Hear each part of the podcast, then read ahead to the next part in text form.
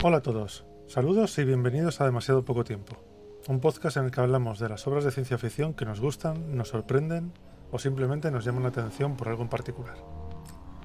Hoy vamos a hablar de uno de los temas que ha estado pasando por la cabeza del, ser humano desde que el mundo es mundo, o sea, desde que empezamos a ser humanos como especie, lo hemos tenido ahí y no hemos podido dejarlo atrás en nuestra historia.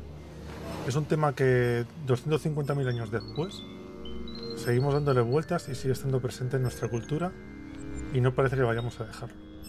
Hoy toca hablar de religión y no tenemos además solamente dos relatos, tenemos tres. Aunque bueno, dos son del mismo autor. Los, los relatos de hoy son Los 9.000 millones de nombres de Dios y La estrella de Arthur C. Clarke y El huevo de Andy Weir.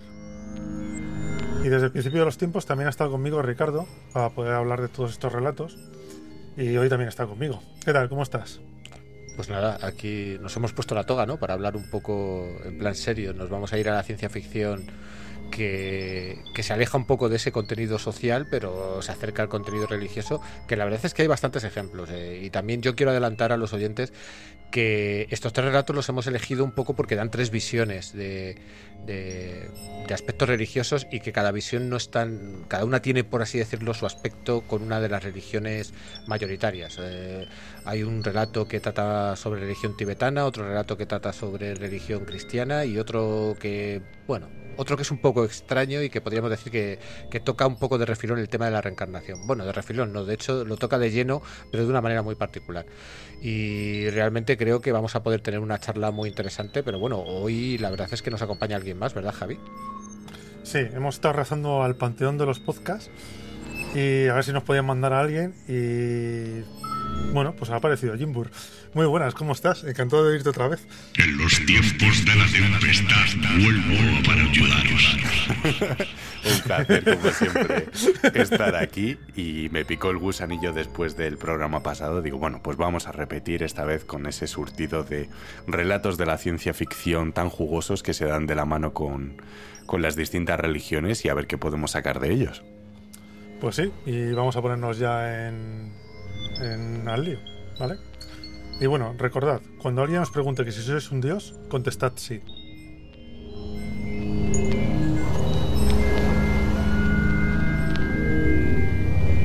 Demasiado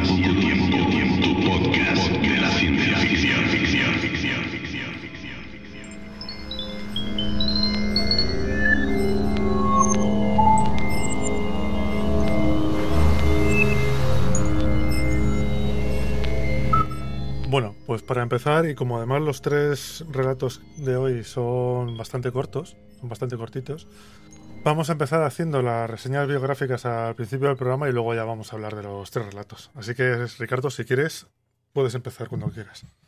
Bueno, pues como ya hemos adelantado, eh, los autores que vamos a tratar en este programa son Arthur C. Clarke y Andy Weir, y vamos a empezar por Arthur C. Clarke, que yo creo que es un, un, autor de sobra conocido para los aficionados a la ciencia ficción, pero bueno, aún así vamos a dar unas pequeñas pinceladas de su biografía.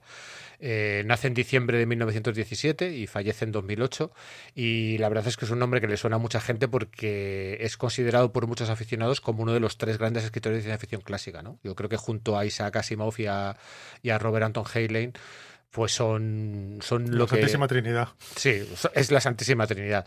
Aunque eh, también hay muchos otros aficionados que esto lo ponen un poco en tela de juicio porque la ciencia ficción desde que empezó como género ha dado muchos grandes nombres, pero bueno, hay que reconocer su importancia. ¿no?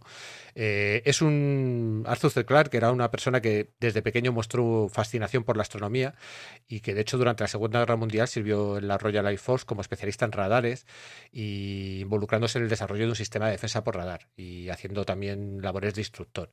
De hecho, una vez concluida la guerra es cuando publica un artículo técnico en el cual se sientan las bases para los satélites de órbita geoestacionaria. Y de hecho esa órbita, eh, por si no lo saben los, los, oyentes, recibe el nombre de órbita Clark precisamente en honor a que él fue el que, el que hizo ese trabajo que, que llegó a llevar a, a, que todos podamos poner el GPS en el coche y no perdernos, por ejemplo. Bueno, después de la guerra y después de todo este trabajo, pues eh, estudió, finalizó sus estudios en el King's College, porque realmente eh, hasta ese momento él no había finalizado los estudios. Obviamente, cuando te pilla una guerra por medio, pues es lo que ocurre, que tienes que pararlo todo. Y bueno, su fama mundial, sobre todo, se consolidó después de que tuvo una serie de intervenciones en televisión en la década de los 60 como comentarista de la CBS de las misiones Apolo. Y luego también en los 80 tuvo un par de series de televisión de divulgación, pues que le pusieron un poco a la altura de, de Carl Sagan. Eh, obviamente tiene una extensa labor como escritor de novelas de ciencia ficción, pero también como divulgador. Y yo creo que si tenemos que citar algunas obras muy conocidas suyas, pues hay que citar Cita con Rama, que todo el mundo lo considera el mayor ejemplo hard de un primer contacto, eh, que nos muestra cómo se, cómo se accede a una especie de, de nave que llega al sistema solar y cómo intentamos elucubrar qué es esa nave, quién la habitaba y qué es lo que nos han dejado allí, ¿no? Y la verdad es que es un relato muy, bueno, un relato, es un libro muy interesante que de hecho tuvo, tuvo varias, varias continuaciones. Pero bueno, mm, vamos a dejar de lado un poco a Arthur Clarke, que tiene muchas más obras y son todas muy conocidas. Eh, y vamos a centrarnos un poco quizás más en, en Andy Wade, que quizás es menos conocido, es una persona más joven que nació en 1972 en California, hijo de un físico eh, que trabajaba en un acelerador de partículas y de una ingeniera eléctrica. Como vemos aquí, el ambiente en su hogar pues ya estaba eh, eh, encaminándolo un poco a lo que sería su, su vida laboral, ¿no? que realmente él trabaja como programador informático, de hecho escribe bastantes libros técnicos de, de, análisis informático y de programación, pero bueno, él siempre ha, ha sido un gran aficionado a la ciencia ficción y aparte de trabajar como ingeniero informático para distintas empresas, que incluso llegó a trabajar para, para la empresa Blizzard, donde colaboró en el desarrollo del videojuego Warcraft 2, pues empezó a escribir ciencia ficción más o menos cuando estaba en su veintena y ha publicado muchos de sus trabajos en su página web pues, durante años. Eh, de hecho, también tiene un, un webcomic de humor, tiene, bueno, ha, estado tocando varios palos. ¿no? Eh, ¿Por qué salta la fama Andy Weir realmente? Pues salta la fama con la novela El Marciano, en la cual intenta, eh, se nos narra las desventuras, aventuras y desventuras de, de un astronauta que se ve abandonado en Marte y cómo se las apaña para volver, ¿no? Es un libro muy interesante en el cual se ve esa vertiente de ingeniero que tiene él, ¿no? Porque es un libro en el que vamos a ver cómo el protagonista eh, intenta resolver todos los, los problemas que tiene, eh, pues básicamente según los va encontrando. Se encuentra un problema, lo resuelve, encuentra un problema, lo resuelve. Es una novela que realmente tuvo un run run muy interesante entre los aficionados de la ciencia ficción hasta que de repente eh, Ridley Scott adquirió los derechos y decidió hacer una película y eso lo que hizo fue catapultar a la fama a, a Andy Weir. Después has publicado algún par de novelas más. Otra novela es Artemis, eh, que traslada la acción a la Luna en el 2080. Y una tercera novela que, yo creo que en España no tengo muy claro si se ha publicado aún o no. Pero bueno, como hemos dicho, muchos de los relatos se pueden encontrar online y de hecho el relato que nos ocupa, el del huevo, pues se publicó inicialmente en, en Internet y de hecho yo particularmente, por ejemplo, me lo he leído eh, en la página web, con lo cual es fácilmente accesible para todo el mundo. Y yo creo que con esto, pues lo que es la reseña biográfica, pues la damos por finalizada. Bueno, yo creo que con esto ya nos hemos situado en quién es cada autor. Y bueno, podemos empezar ya hablando un poco de cada, de cada relato. Empezamos por los 9.000 millones de nombres de Dios. Empieza con un, con un lama yendo a una tienda, bueno, una tienda de ordenadores, no, una empresa de informática de aquella época, porque esto es de los 50 más o menos, ¿no? Este relato. Sí, sí, de hecho se nota porque hablan de, de, de, impresión y de, de, imprimir hojas y cosas que ahora las lees y... Sí, fichas y, perforadas y cosas exacto. así. A mí, a, a mí, siempre me ha resultado muy interesante porque al final eh, es una ciencia ficción que en su momento intentaba ser adelantada a su época, pero que con el paso del tiempo se ha convertido en una especie de retrofuturismo que a mí particularmente siempre me ha resultado muy agradable, ¿no? El ver cómo, cómo nuestros abuelos pensaban que iba a ser el futuro. Y, y aparte, realmente, pues yo creo que... Que es una píldora muy interesante, perdona Ricardo, porque ayuda a la gente que está leyendo el relato a día de hoy hacer ese ejercicio de traslación histórica, de cuál, es, eh, cuál era esa realidad tecnológica de aquel momento y a qué aspiraban o cómo funcionaban esos sistemas. ¿no? E incluso, creo que alguna vez lo hemos comentado fuera de micrófono, si decidiesen llevarlo a una adaptación moderna, podrían jugar con ese retrofuturismo, porque en sí está generando una especie de entidad que dentro del cosmos o de la historia que te están planteando funciona por sí sola. Es quizás como a estas alturas para la gente más joven que esté de, acostumbrada a otra tecnología o que no tenga conocimiento sobre estos primeros pasos, con una suerte de magia resultona quedaría perfectamente en pantalla. No, bueno, es retrofuturismo, pero real, porque cuando Arthur C. Clarke lo escribió, para él esto era ciencia ficción. Entonces es lo que es, o sea, es lo que había en aquella época y lo que se lo que se estaba pensando que podía ser y lo que se tenía en ese momento, con lo cual es retrofuturismo auténtico, más no le puedes pedir. Lo que pasa que, joder, choca. Choca, a veces choca un poco. Pero bueno.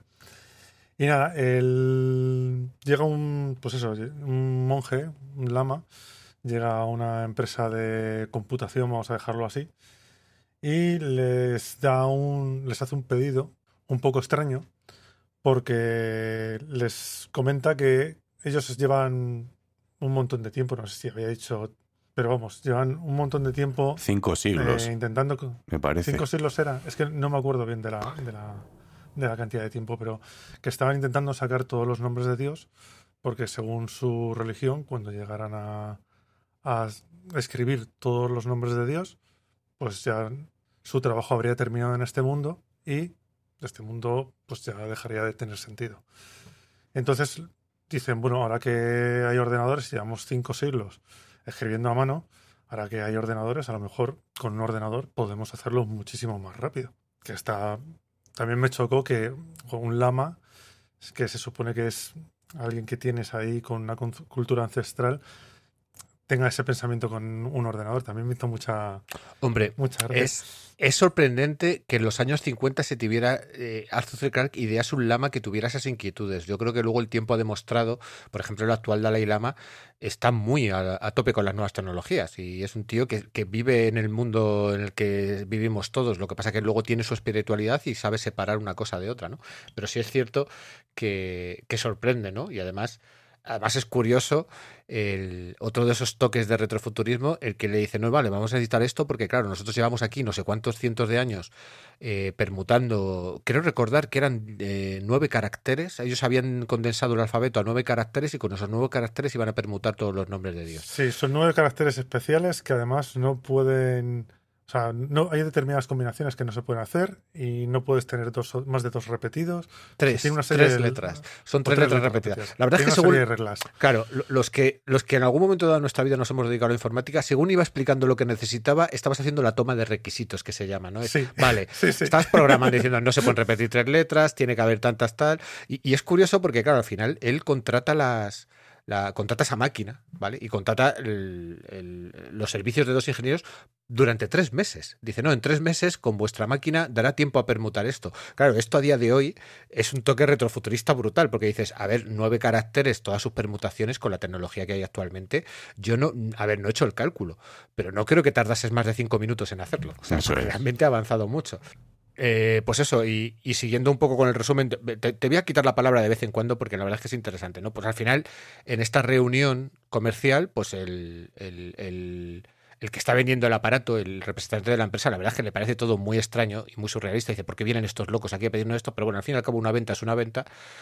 Y, y les, les proporciona el producto. Pero claro, tiene que hacer la pregunta mágica, ¿no? Yo creo que ese es uno de esos momentos curiosos en el que te en el que tienes el choque de civilización y dices, vale, sí, sí, yo te vendo un ordenador, pero ¿dónde lo vas a enchufar? Y ahí es cuando el lama te dice y te sorprende. Yo creo que es el prim la primera cosa bueno, que te hay, hay, Realmente hay dos preguntas mágicas, ¿eh? Bueno, la, la, primera no hay la otra que es la de la cartera. Ah, bueno, sí, sí. ¿Cómo, ¿Cómo, me lo vas a pagar? Sí, esa es la primera, que es la que haría todo, todo buen comercial. Pero la segunda es, oye, ¿esto dónde lo vas a enchufar? Y es cuando te dicen, no, no, si nosotros tenemos un generador de diésel que da no sé cuánta potencia, y además es lo que utilizamos para hacer girar los rodillos de oración.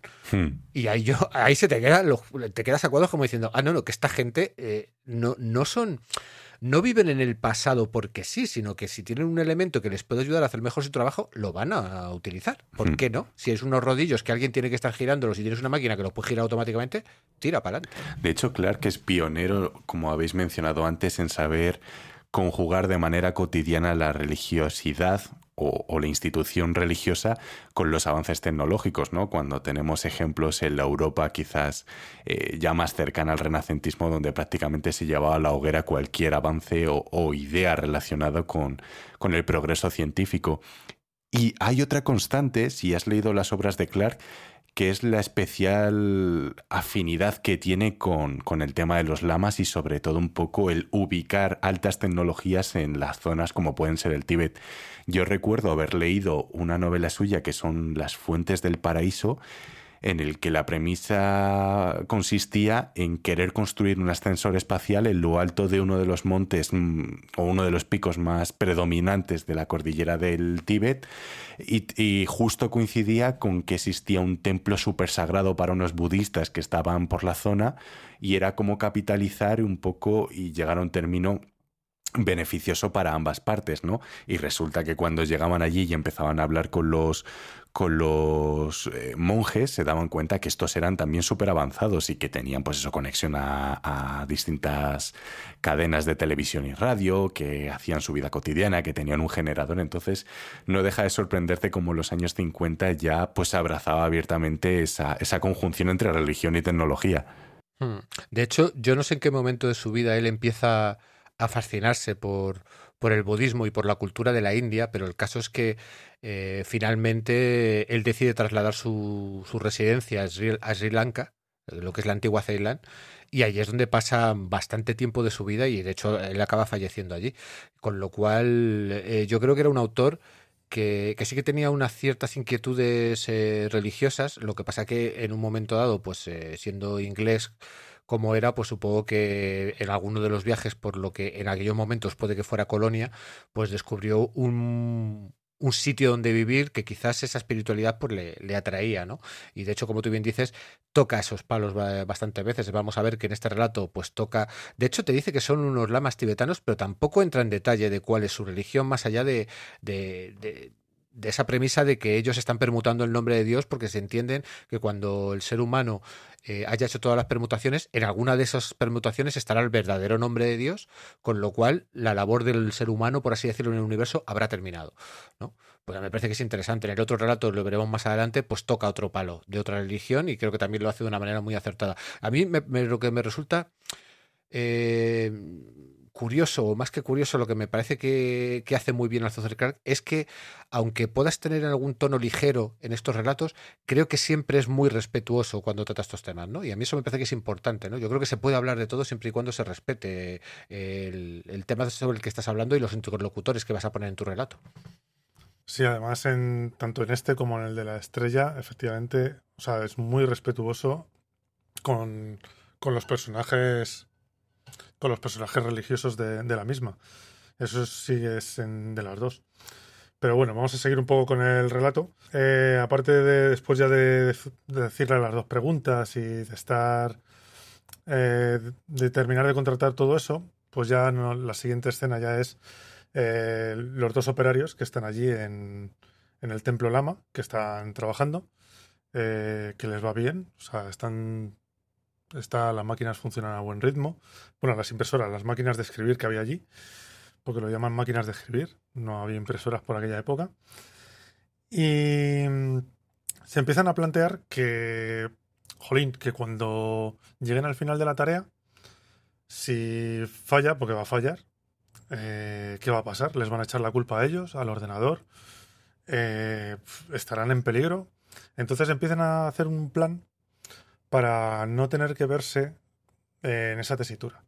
Cogen y lo que deciden es, en uno de los parones de mantenimiento, retrasan un poco ese mantenimiento para que luego ellos lo vuelvan a dejar funcionando y que coincida el final de buscar los 9 millones de nombres con que ellos ya les haya dado tiempo a irse del, del monasterio para pues no sufrir ningún daño o no tener ningún percance. Vaya en esto que ya están, que ponen en marcha el plan.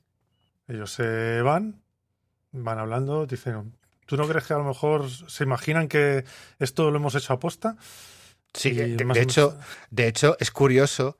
Es curioso porque aquí estos dos operarios, estos dos ingenieros, que son los que se están encargando, eh, están dando una visión como muy iba a decir etnocentrista, ¿no? Como muy occidental, diciendo, Hmm. no, es que Es que muy está- occidental, sí. Claro, es- lo es lo- fatal.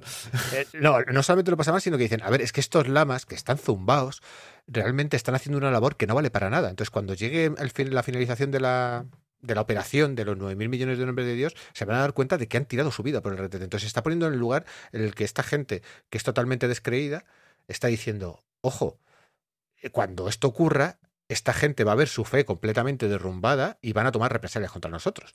Entonces, por eso planean eso de vamos a hacer la parada de mantenimiento y así podemos subir, ¿no?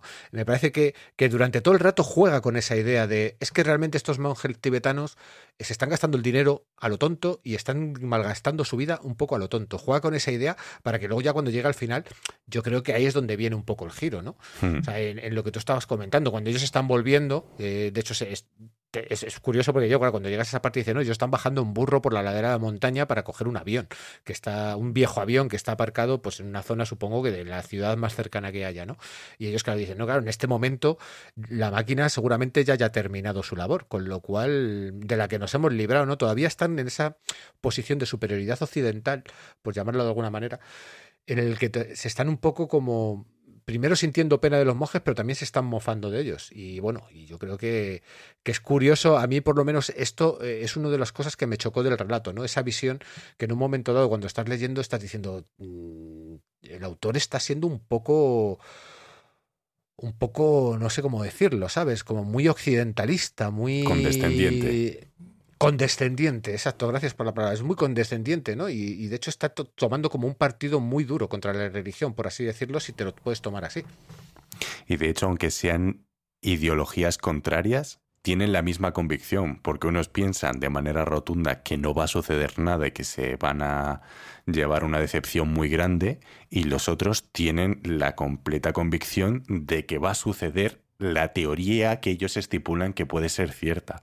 O sea, y te juega con esa con ese baremo y de hecho has mencionado en un momento dado Ricardo, ¿no? Cuando sienten pues un poco de pena, ¿no? Incluso burla por esta gente cuando están retrasando la maquinaria y hay un creo que es un momento dado hablan con el lama acerca de la situación, eh, los propios occidentales se sorprenden por la parsimonia que tiene el propio lama, ¿no? Como, no, si esto me va a dar igual, el hecho de que yo te dé más dinero o no por el trabajo que estés haciendo, eh, no me va a aportar nada porque todo esto se va a acabar. Y entonces a él, es lo que le choca, no solo ese despegue, o sea, bueno, digamos, ese desapego material, sino también ese convencimiento de que lo que ellos piensan va a suceder sí o sí. Sí, también en, ese, en esa línea, es todo el rato que están hablándote de los técnicos, eh, te están describiendo que están en un, eh, en un templo súper bonito, que es todo muy, muy de paz y relajación, que tienes unas vistas espectaculares, pero realmente tú les ves que a ellos eso les aburre, que no lo quieren tener, y además es que, o sea, lo que están pensando es en volver a casa porque para ellos es volver a la cordura y a su libertad, entre comillas. Pero bueno, claro, te está poniendo también, te está metiendo mucho en el lado occidental para luego, claro, darte el giro. Porque si no, el giro no sería tan, tan importante. Porque al final es- ellos cuando están yendo al DC3, al avión, en el giro final es que más o menos cuando ellos calculan que ha terminado el ordenador ya de encontrar los 9.000 millones de nombres, eh, ven como que empiezan a desaparecer las estrellas y empiezan a dejar de verse.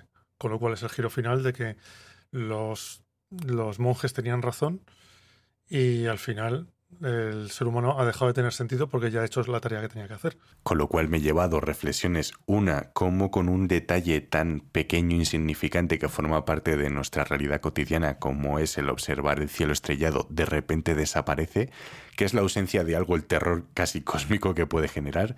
Y dos, ¿qué mentalidad tiene ese Dios? El crear solo una raza para intentar averiguar su nombre y una vez cumplido ese objetivo los elimina de toda la existencia, dándote a entender de que realmente desaparece todo un universo entero que se ha dedicado a la única tarea de saber deletrear su nombre o buscar sus nombres. Bueno, ahí te puedo meter yo una cuña de si tú un programa termina de ejecutarse, cuando termina se acaba y punto. Pero ahí ya es meterte en, en jarana de filosofía.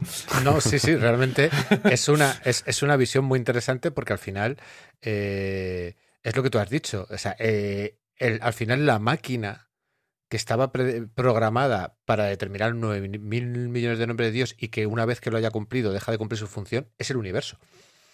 Sea, yo creo que ahí está la metáfora ¿no? del relato. El, el, si tú compras esto que te están vendiendo los lamas, por así decirlo, lo que te está vendiendo el relato, eh, al final el universo no deja de ser una máquina programada en la cual nosotros tenemos una función y dejamos de tenerla cuando termine la programación. A mí me parece que es interesante, ¿no? Es un relato muy cortito que realmente con dos anécdotas, porque tiene dos escenas, por así decirlo, la escena inicial de la compra de la máquina y la escena de los ingenieros, te da para charlar un buen rato y la verdad es que es interesante, ¿no? Y, yo creo que aquí Clark precisamente el, utilizar a los monjes tibetanos, que en ningún momento te dice si son budistas, si son eh, taoístas, no, te dice nada, dice simplemente son monjes tibetanos, porque realmente también es cierto que dentro de los monjes tibetanos pues hay muchas, muchas diferentes creencias y, no todos eh, apuntan en la misma dirección, pero yo creo que, es interesante que te juegue a, despistarte todo el rato con, con, que tú estés viendo el relato desde el punto de vista occidental cuando realmente lo que te está, yo creo que lo que te está planteando es por qué estamos aquí realmente y si el universo es una máquina no es una máquina, si hay un determinismo no hay un determinismo, a mí me parece que, que da mucho juego el relato. Sí, sí, a mí este relato la verdad es que me pareció que era muy corto, muy condensado, pero que efectivamente también le podía sacar bastante jugo. Y bueno, yo creo que ahora podemos irnos a aclarar la, a la, la garganta un poquito y luego volvemos con los otros dos. Y terminamos. ¿Os parece?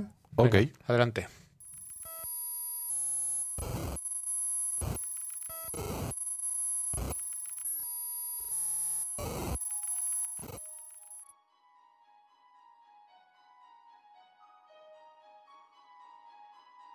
El 7 de diciembre del año 2059, Emilio Sandoz fue dado de alta en el Hospital Salvator Mundi a medianoche y fue transportado en la furgoneta de reparto de la panadería a la residencia jesuita situada en el número 5 del Borgo Santo Espíritu, a unos minutos a pie de la plaza de San Pedro del Vaticano. Al día siguiente, ignorando preguntas airadas y aullidos de indignación por parte de la prensa, un portavoz jesuita leyó una breve declaración a la furiosa multitud de reporteros que se había reunido frente a la maciza puerta del número 5.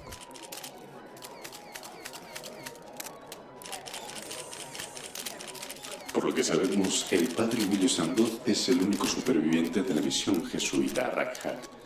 Una vez más, agradecemos a la ONU, al Consorcio de Contacto y a la División Minera de Esteroides de las empresas Obayasi el haber hecho posible el regreso del padre Sandoz no tenemos más información sobre la suerte de los miembros de la tripulación del consorcio de contacto que están presentes en nuestras oraciones.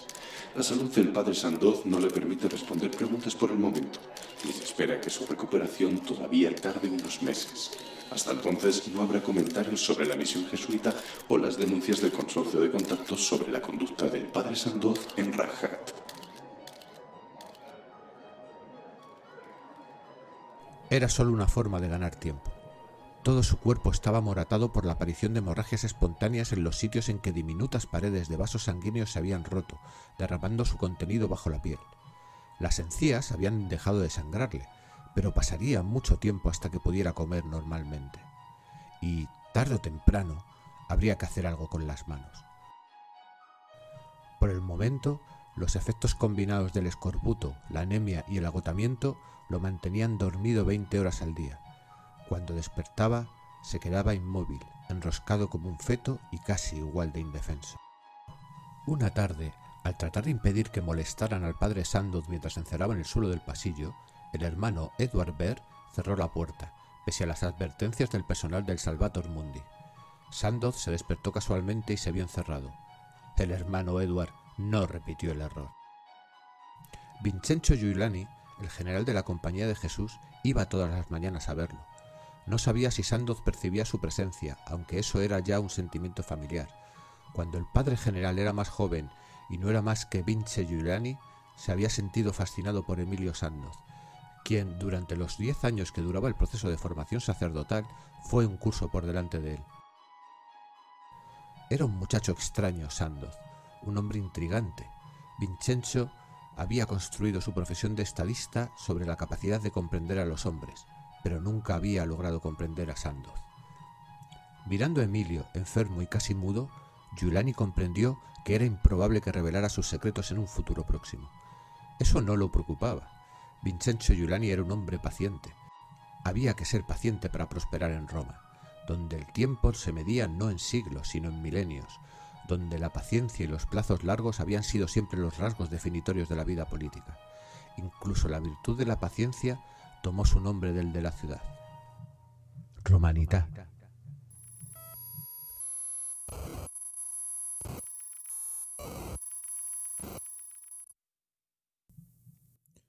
Esto que acabas de escuchar es el comienzo del libro Rakhat, la última misión de la compañía, de Mary D. Russell.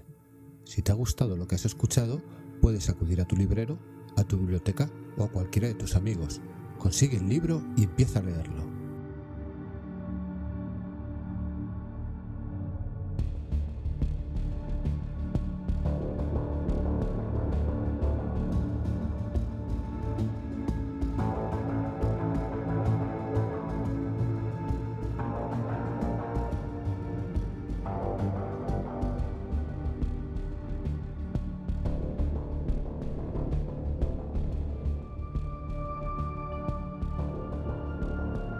Después de esta pausa vamos a empezar ya con el segundo, con el segundo relato de Clark, que es La Estrella. En La Estrella eh, nos presenta en un futuro que ya hemos salido, hemos logrado salir nosotros del ser humano de la galaxia. Eh, una nave que está regresando de la nebulosa del Fénix. Y en, en este viaje de vuelta nos empieza a contar que toda la tripulación está baja de moral, que están todos apesumbrados y parece que ha habido un descubrimiento con algo religioso, pero mm, la verdad es que los, ha, los ha desmoralizado y los ha dejado por los suelos. Eh, en este relato, el protagonista es un cura jesuita que además es el jefe astrofísico de la nave, que es una buena mezcla. Y la misión, que era la más avanzada hasta la fecha de, que había llevado la humanidad, eh, consistía en ir a la nebulosa del Fénix a estudiar los restos de una supernova e intentar averiguar un poco cómo eran los mecanismos de la misma. O sea, hacer un estudio de campo de cómo funciona una supernova. ¿Hasta aquí algo que queráis comentar? Mm, la verdad es que poco. Se nos presenta el protagonista eh, quizás habría que destacar que todo este relato está narrado en primera persona por el protagonista, ¿no? Es un poco sus inquietudes, sus pensamientos. Y creo que ahí es donde está un poco la fuerza del, del relato, porque ese hecho de que él sea jesuita, él ya te comenta que durante el viaje de ida, pues había habido bastante, bastante bromas, eh, había habido alguna serie de, Sí, incluso discusiones filosóficas con miembros de la tripulación. Él comenta, por ejemplo, que con el médico tenía muchos choques, ¿no? Porque dice, ¿por qué siempre los médicos eh, son tan ateos? Entonces, él tiene una serie de reflexiones internas, pero claro, él te las está contando a posteriori, después de que él ya ha vuelto, de, después de que cuando están volviendo desde la nebulosa del Fénix, donde se supone que han hecho un descubrimiento. Y va a tardar bastante tiempo en contarte exactamente de qué descubrimiento se trata.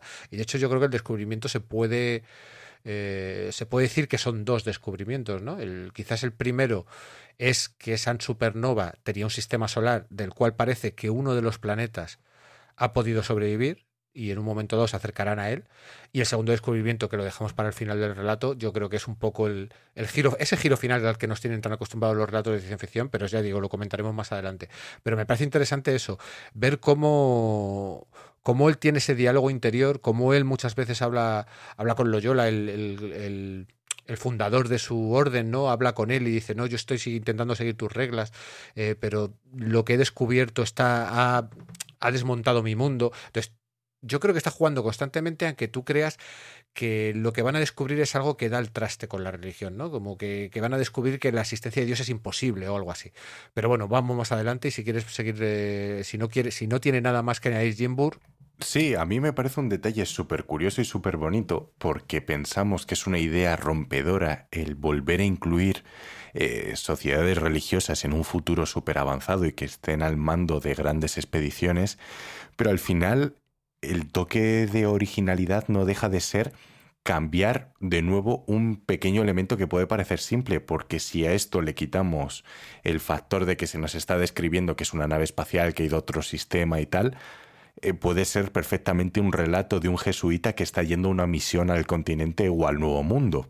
Y es exactamente lo mismo, ¿no? Y cómo tiene los roces con otros miembros de la tripulación y a qué han llegado a la conclusión y sobre todo eh, el poner a prueba su fe al descubrir que hay una serie de incongruencias en base a lo que él ha ido aprendiendo a lo largo de toda su vida o el credo que se le ha adoctrinado. Y es lo que me parece súper interesante, es decir, realmente has hecho ese pequeño giro de guion de decir, bueno, pues te estoy contando una historia que ha ocurrido bueno, que ha ocurrido, salvando las distancias, en un pasado no tan remoto, tres, cuatro siglos, en un futuro muy avanzado. Y sigue teniendo la misma fuerza.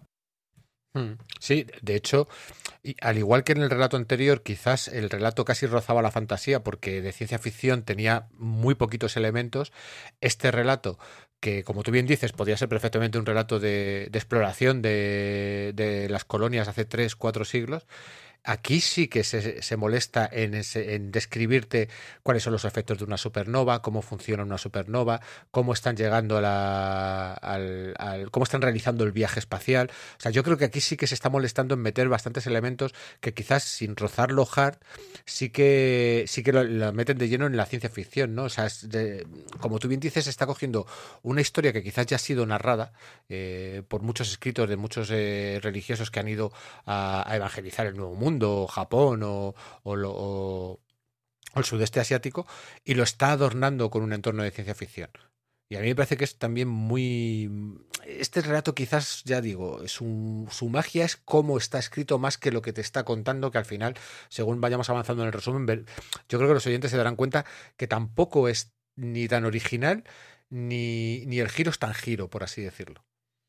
No, sí, porque este relato, eh, para mí, por lo menos, es más de todo lo que te está explicando, cómo te lo está explicando, porque te, efectivamente te cuenta cómo funciona una supernova, eh, cómo es la nave, cómo hacen el viaje.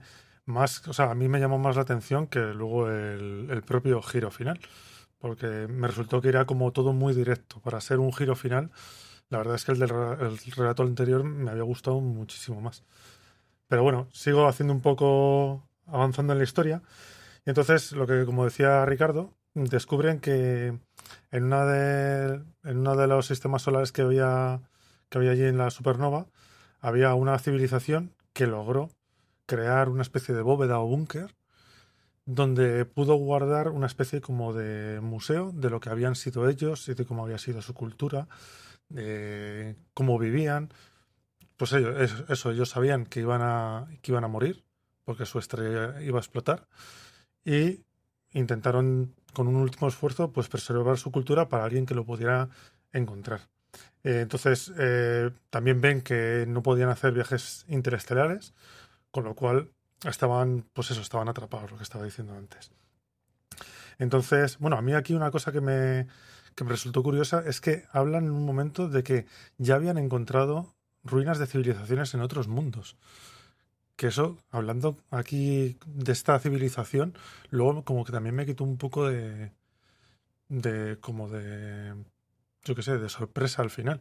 Porque ya no era una civilización sola la que había. Sí, pero fíjate Javi, porque utiliza muy pocas descripciones y realmente te está haciendo evocar grandes mundos con grandes historias, incluso con, con grandes eh, estructuras eh, de una galaxia que puede ser eh, vasta en cuanto a inteligencia, ¿no? De otras civilizaciones. Y es algo que me gustó mucho del relato.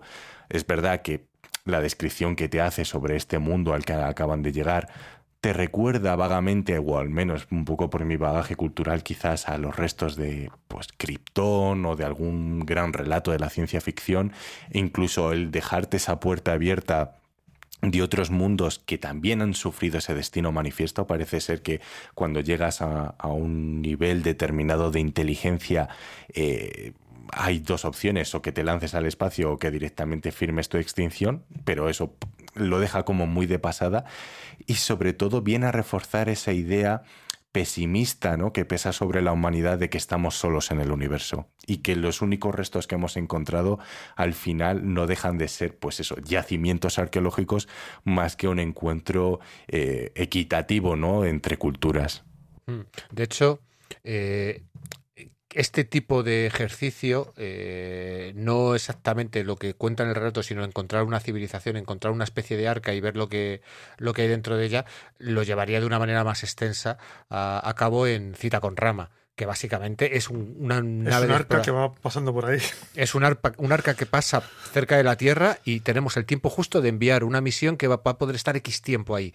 Va a entrar en, en, ese arca, en esa astronave, va a intentar adivinar qué, qué es lo que ocurre y la nave va a acabar haciendo, haciendo su viaje y vamos a tener que abandonarla, ¿no? Entonces, ese ejercicio ya lo haría más adelante. De hecho, luego Cita Don Rama tendría varias secuelas eh, y se exploraría un poco más ese, ese, asunto. Pero fíjate que es una idea tan potente que incluso en, en una de las, de las últimas grandes trilogías de ciencia ficción que yo me he leído, que es la trilogía de los tres cuerpos de Cixin Liu, se utiliza el, el, tema de, crear un búnker, crear un arca, un arca en el que la humanidad guarde todo su conocimiento para el que venga detrás, por así decirlo.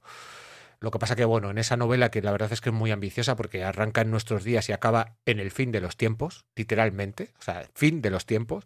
bueno, pero no spoiles mucho que yo todavía no la he leído. No, por eso, pasa muchísimo tiempo. En un momento dado, y es una cosa casi anecdótica, porque realmente no tiene mucha relevancia en la historia, pero la humanidad hace eso mismo, ¿no? Crea una especie de búnker, una especie de arca donde guardar su conocimiento. Sabemos que son ideas que están ahí, ¿no? Y supongo que son las mismas ideas que cuando, cuando el Carter abrió la tumba de Tutankamón, de repente dijo, es que esta gente se molestó en dejar aquí todo esto para que supiéramos cómo vivían, ¿no? Es algo que también nos retrotrae un poco al pasado. Al final, como ha dicho Jim es arqueología y es intentar descubrir qué es lo que ocurre con una civilización miles de años después o cientos de miles de años después de que esa civilización haya dejado de existir, simplemente viendo los restos que nos han dejado. Sí, y también el, bueno, aquí ya la historia lo que hace es que ya empieza a encaminarse al, a lo que es el final y aquí el jesuita se pregunta eh, cómo es que Dios eh, destruir, una civilización que estaba en pleno florecimiento, que simplemente lo que no tenía era la capacidad de, huir.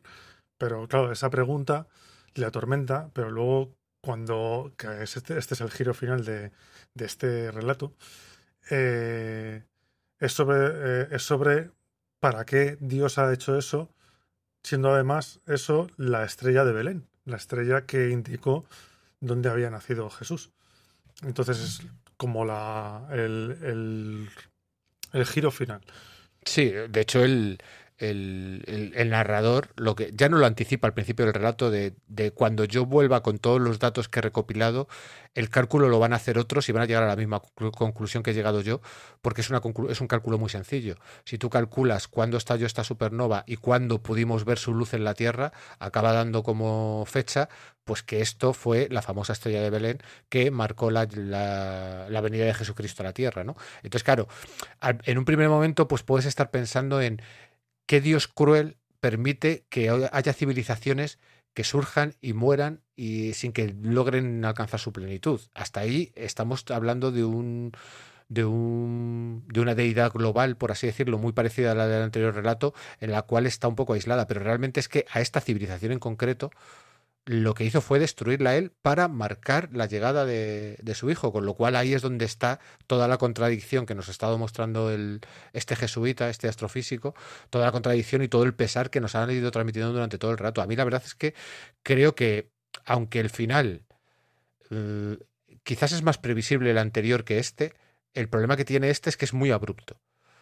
Eh, pero realmente yo creo que ha sido más el viaje que la llegada al destino. Y a mí, en ese sentido, a mí me gustan todos los ratos de los que vamos a hablar aquí. No, no sabría poner uno por encima de otro. Pero este en particular, la forma en la que está escrita y la prosa, me llegan particularmente. No, y sobre todo por un factor muy interesante que es cómo el relato de las religiones tiene que ir evolucionando en base a los tiempos y adaptándose a las necesidades de sus nuevos creyentes. Aquí te están demostrando, o se está dejando inferir en el relato, que eh, lo que conocemos como cristianismo se ha tenido que ir modificando eh, sobre todo con esa expansión eh, espacial, ¿no? Ya no solo la Tierra es el centro y el ser humano es lo primordial, sino que está en comunión con el universo, han aparecido otras razas aunque han fallecido, cómo ese relato se va cambiando dentro de la historia del papel de Dios en el universo. Y ese, digamos, ese paulatino, eh, perdón, ese paulatino cambio al final lo que va a conducir es a la propia eliminación, por lo menos de la fe en aquellas personas que la profesan desde una manera mucho más racional, porque si te está diciendo que en ese momento eh, lo que se produce es la supernova y por tanto la extinción de una raza entera que supuestamente ha sido creada por Dios, solo si nos atenemos a esa visión teológica, para guiar al nuevo Mesías, eso significa que es un Dios cruel, o sea, seguimos estando en ese Dios del Antiguo Testamento y que por lo tanto es alguien vengativo o codicioso o caprichoso, no sé cómo definirlo de la mejor manera. Con lo cual, ahí se está rompiendo la fe de esa persona. Y a la larga, como tú has dicho, Ricardo, en el momento que gente de la iglesia empieza a pensar y a sumar dos más dos, que supongo que eso al público no lo darán, a no ser que lo quieran utilizar si seguimos dentro de esta ficción del relato, puede significar el fin, o a lo mejor, del cómo se conocía el cristianismo hasta ese momento, porque está socavando eh, las mismas bases sobre las que estás creyendo. Sí, pero también a lo mejor le puedes dar una vuelta de tuerca al, sentido, porque también puedes decir, no, es que nosotros somos los elegidos de, del verdadero Dios, porque a los otros se los ha cargado gracias para darnos la señal a nosotros. También eso es una cuestión de cómo le quieras dar las vueltas. Siendo siempre en religión, puedes decir más o menos un poco lo que te, lo que te venga porque realmente no, no lo tienes que probar.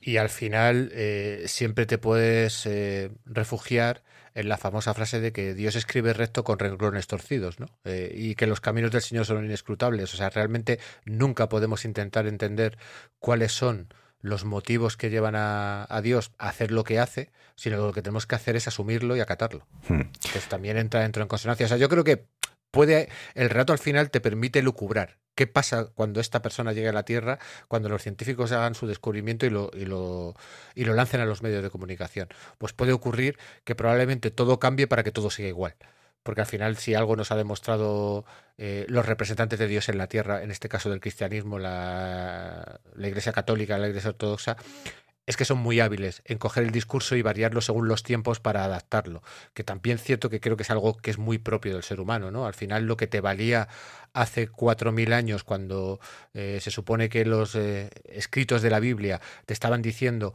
oye, no puedes comer ciertos alimentos, por lo que estaban haciendo era proteger a la población de ciertas, ciertos problemas de parásitos. Ah, hoy en día yo creo que hay que adaptarse, ¿no? Y decir, no, es que esos problemas ya no existen y a lo mejor ciertas cosas que están escritas en el Antiguo Testamento hoy en día están superadas y ya ni siquiera se plantea. Sí, que partimos también de la premisa de la existencia de un dios en este relato, porque si mal no recuerdo, en un momento dado eh, menciona este jesuita que se produce una media de cinco explosiones o diez explosiones de supernovas cada siglo o algo así, ¿no? Entonces, ahí ya te está planteando el elemento del azar, de esa constante que existe en el universo sobre el fin de las estrellas con esas grandes explosiones, una de ellas por puro azar coincidió en la época histórica del Jesús que fue guiado, eh, bueno, los Reyes Magos en la estrella de Belén. O sea, yo creo que ahí es lo bonito del relato y sobre todo creo que esto es la prueba evidente de que estamos los tres un poco cavilando sobre ello, sobre las múltiples interpretaciones. Gente que puede ser más atea o que tiene un pensamiento mucho más racional enfocará este relato de una manera determinada. Aquel que sea religioso lo reinterpretará en base a lo que él cree y en lo que se ha formado y es lo bonito, ¿no? El tener esos múltiples puntos de vista. Y, de hecho, el propio, el propio narrador lo dice en algunos momentos, ¿no? O sea, él, él no, no establece una lucha entre lo racional y, la fe. Él dice, muchos de los avances científicos han producido por religiosos y de hecho yo, yo estudié filosofía y letras y muchas de las teorías filosóficas eh, están sustentadas eh, por religiosos. Y de hecho la ciencia en un momento dado fue llevada a cabo por religiosos hasta prácticamente eh, poco antes de la ilustración. Con lo cual yo creo que, en ningún momento el, el autor, Althus de Clark, está eh, haciendo una crítica ¿no? a, que, a que la fe sea incompatible con la ciencia, sino que las dos cosas son compatibles. El problema que tienes es que cuando descubres una evidencia tan fuerte como la que ha descubierto el protagonista, al final eh, tú mismo tienes que dudar de ciertas cosas, ¿no? Y yo creo que al final tienes que coger y saber separar lo que es tu pensamiento crítico, tu pensamiento científico, de tu pensamiento emocional, tu pensamiento eh, religioso, que al final es algo que nos guste o no, está imbricado en, la raza humana. Como bien ha dicho Javi en la introducción del programa, llevamos dándole vueltas a los mismos temas desde el principio de los tiempos. Y si eso es así, es porque hay una parte de toda la raza humana que es que todos estos temas son muy importantes para ella. Quizás para otra parte sean menos importantes, pero ahí está. Es un debate que, que está, ha estado y yo creo que seguirá estando. Sí, sí, y además, o sea, Arthur C. Clarke de- desde el principio ya te está poniendo en esa, en esa tesitura donde te está diciendo que el protagonista es un jesuita astrofísico. O sea, te está poniendo los dos mundos que en teoría están enfrentados o no, pero te está poniendo muy claramente que es un hombre de Dios y un hombre de ciencia. Pero bueno, y yo creo que ya de este hemos hablado bastante. Podemos seguir con el huevo, que a mí la verdad es que me llamó mucho la atención. Hom- Hombre, es, es el más sorprendente de todos. La verdad es que es el más sorprendente porque este... Va, venga, dale, dale.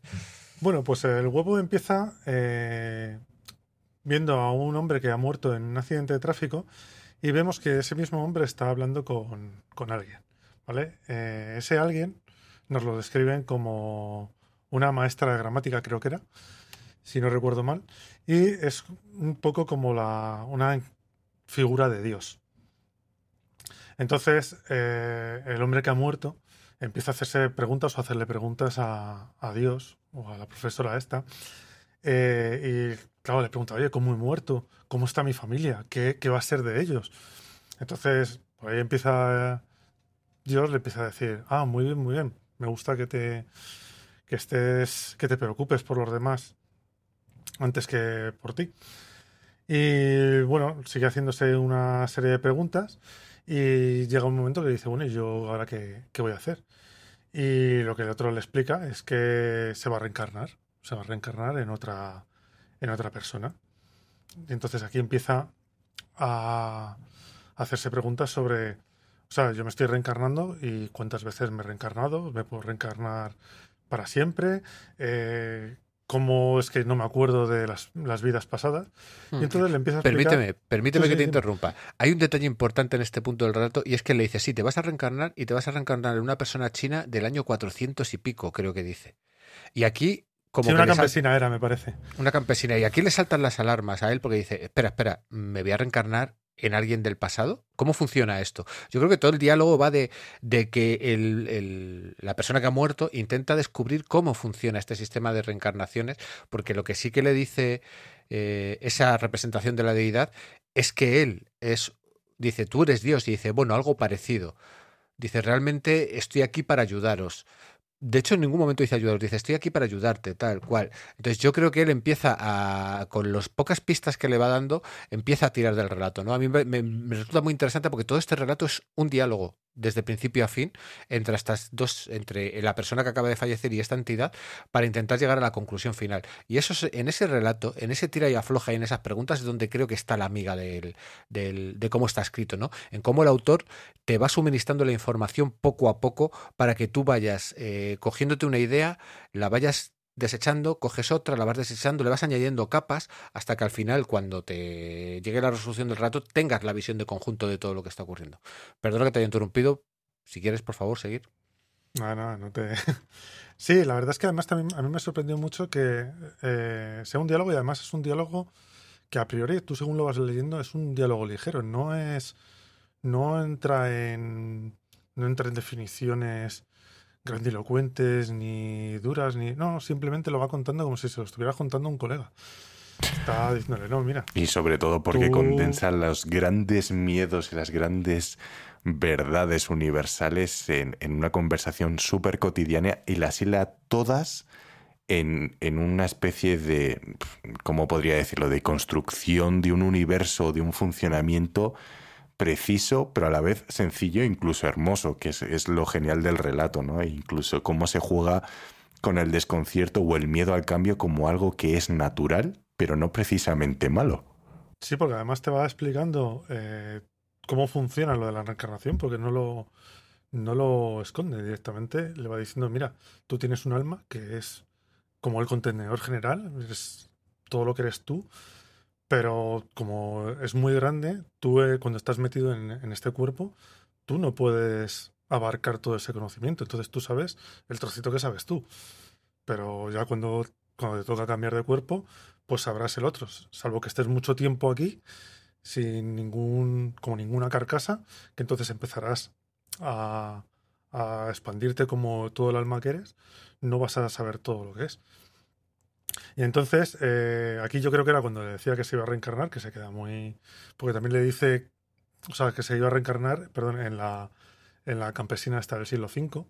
Y claro, eso le deja súper extrañado, porque dice, ¿qué pasa? Que también puedo viajar en el tiempo. O sea, si yo me reencarno. A ver, nosotros tenemos la idea lineal de que tú te reencarnas o de la reencarnación como yo, te mueres y te metes en otro cuerpo, pero mm, tú sigues en tu línea temporal. Volviendo a, a podcast de viajes en el tiempo. Mm, No piensas que vayas a moverte en el tiempo hacia adelante y hacia atrás. Ahí es ya cuando te empieza a dejar el culo un poco torcido. Porque dices, ostras, ¿qué ha pasado aquí? ¿Que se, que se va para atrás? Ese es el primer gran Y- punto de giro, ¿no? El hecho de. Y creo que lo verbaliza, ¿no? El- el- la figura parecida a Dios que, le explica a su hijo, o entre comillas, a, a la persona que acaba de morir, que en esa realidad en la que están, el tiempo no fluye de manera lineal, sino que todo es un totum revolutum y que puede aparecer tanto en el pasado como en el futuro. Lo cual también te lleva a entender de que la humanidad siempre ha estado, digamos, reciclándose a sí misma. Es decir, ciclos de nacimiento y ciclos de muerte, al final eh, hay un número determinado de personas que están naciendo y muriendo en diferentes épocas temporales. Mm, Y le va a pegar otro giro de tuerca precisamente con ese tema, ¿verdad, Javi?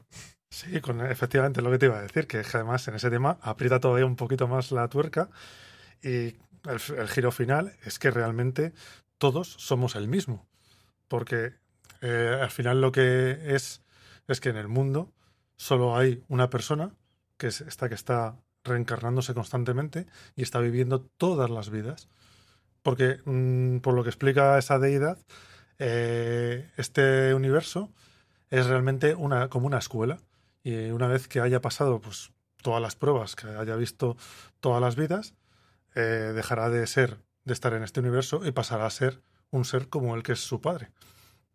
Y aquí termina el relato, dejándote también un poco flipado. Sí, por eso Bueno, claro, porque los detalle- valores. Aquí, realmente, hasta Y este además- momento, perdona, Ricardo, hasta este momento, la noción que teníamos nosotros de Dios es que Dios es omnipotente. Y aquí le está diciendo a la humanidad que la humanidad en sí es omnipotente. Lo que pasa es que se tiene que fragmentar y no puede ser consciente de ello. Y lo deja claro al final de- del relato. Ni siquiera has nacido, te estás formando para poder nacer y tener ya conciencia cósmica. Claro, y de hecho por eso termina el, el relato diciendo, porque en el fondo el universo es un huevo. Y cuando ya logres eh, haber vivido todas las vidas, que el detalle importante que me parece a mí de, de este sistema de reencarnación, que este giro que es el que te vuela la cabeza, es que realmente hay un momento dado en que la conversación él pregunta, dice, pero entonces eh, yo he sido Hitler. Y dice, sí, tú has sido Hitler y has sido los billones que, que murieron por su culpa. Yo he sido eh, tal persona, sí, y los responsables de lo que ya ha hecho esa persona. Al final lo que le dice es, tú has sido todo lo bueno y todo lo malo, pero te has puesto en el lugar de otros y estás poniéndote en el lugar de otros. Y al final esto a mí me retrotraía un poco a la...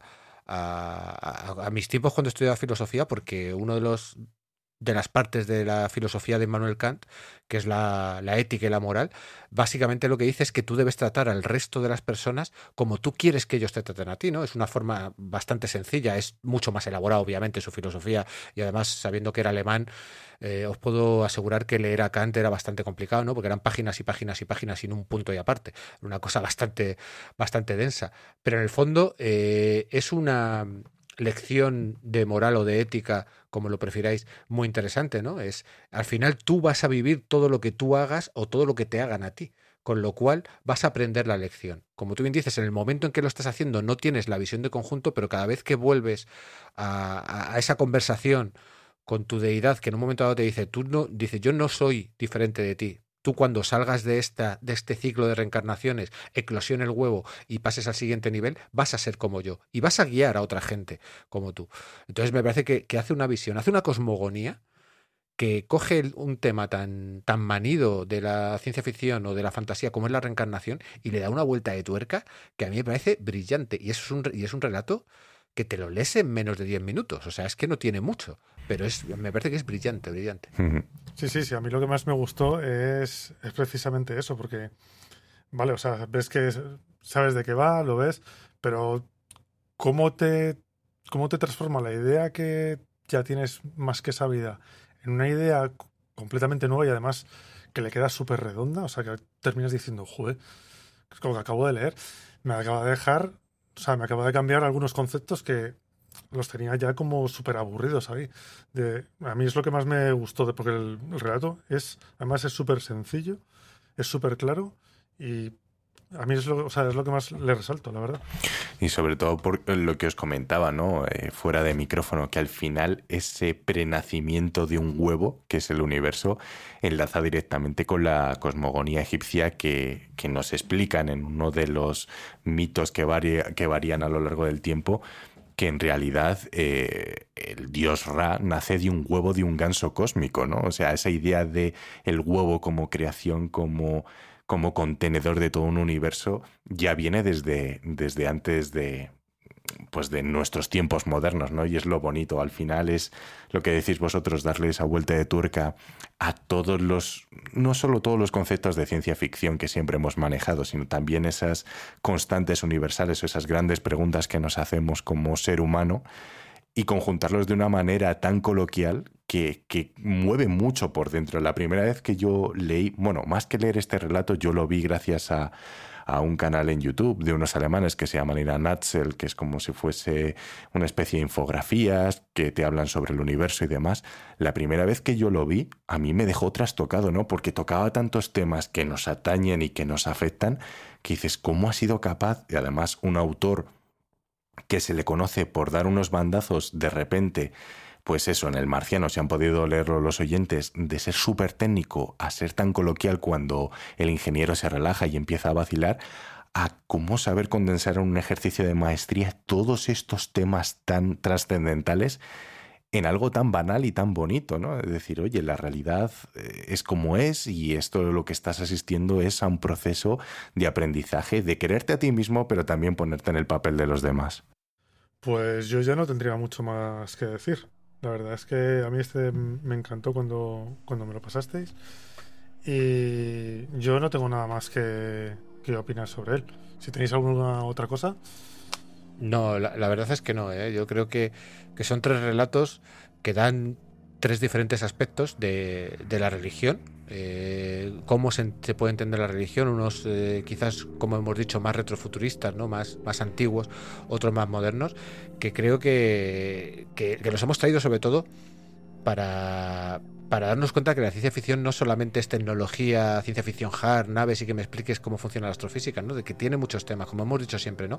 La ciencia ficción utiliza elementos tecnológicos o futuristas para tratar temas sociales, temas que, nos atañen a nosotros como, como ser humano. Y creo que eh, en ese sentido eh, esto es un ejemplo ¿no? de que también se puede tratar la espiritualidad o la religiosidad de las personas dentro de la ciencia ficción. No es el único ejemplo, hay muchísimos más relatos, pero oye, nos han parecido tres que eran muy cortitos y que nos permitía juntarnos y hablar un buen rato sobre ellos. A mí por lo menos yo me lo he pasado muy bien y, la verdad es que creo que ha sido un ejercicio muy interesante. Totalmente de acuerdo. Y ahora le dejamos a los oyentes, si no se lo han leído, la oportunidad de reflexionar un poco lo que hemos estado comentando y sobre todo que se coman la cabeza, como hemos hecho los tres aquí durante una horita y algo. pues sí, yo además también me lo he pasado muy bien en este, en este programa hablando con vosotros. Pues bueno, nada más. Ya este, este podcast lo hemos terminado y ya hasta el siguiente. Venga, hasta luego. Venga, un saludo. La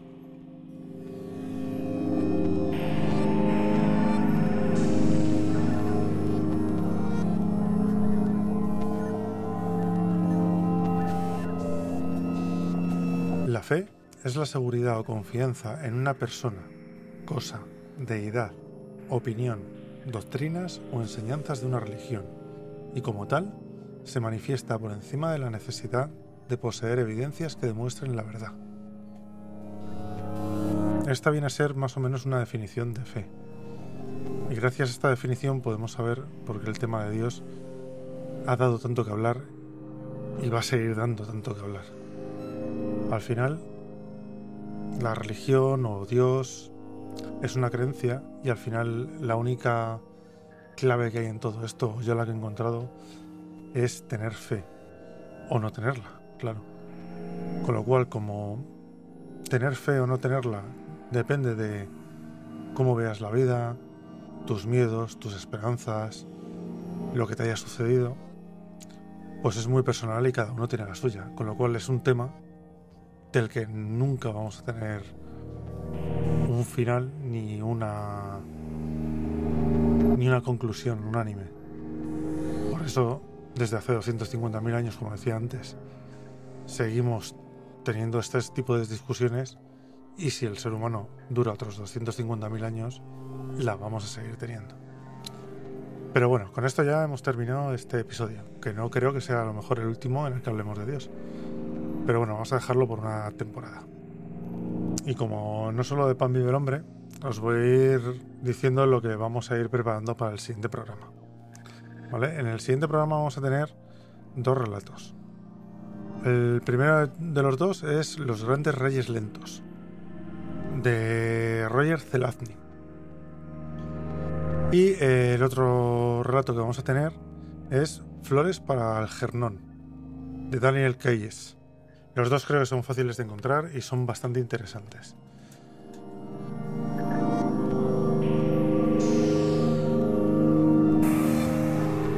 Antes de despedirme ya definitivamente de vosotros, deciros que nos podéis encontrar si queréis hablar con nosotros en Twitter, en la cuenta arroba podcastdpt y eh, si queréis hablar por correo, que a nosotros también nos gusta bastante, la, nuestra cuenta es demasiado poco tiempo.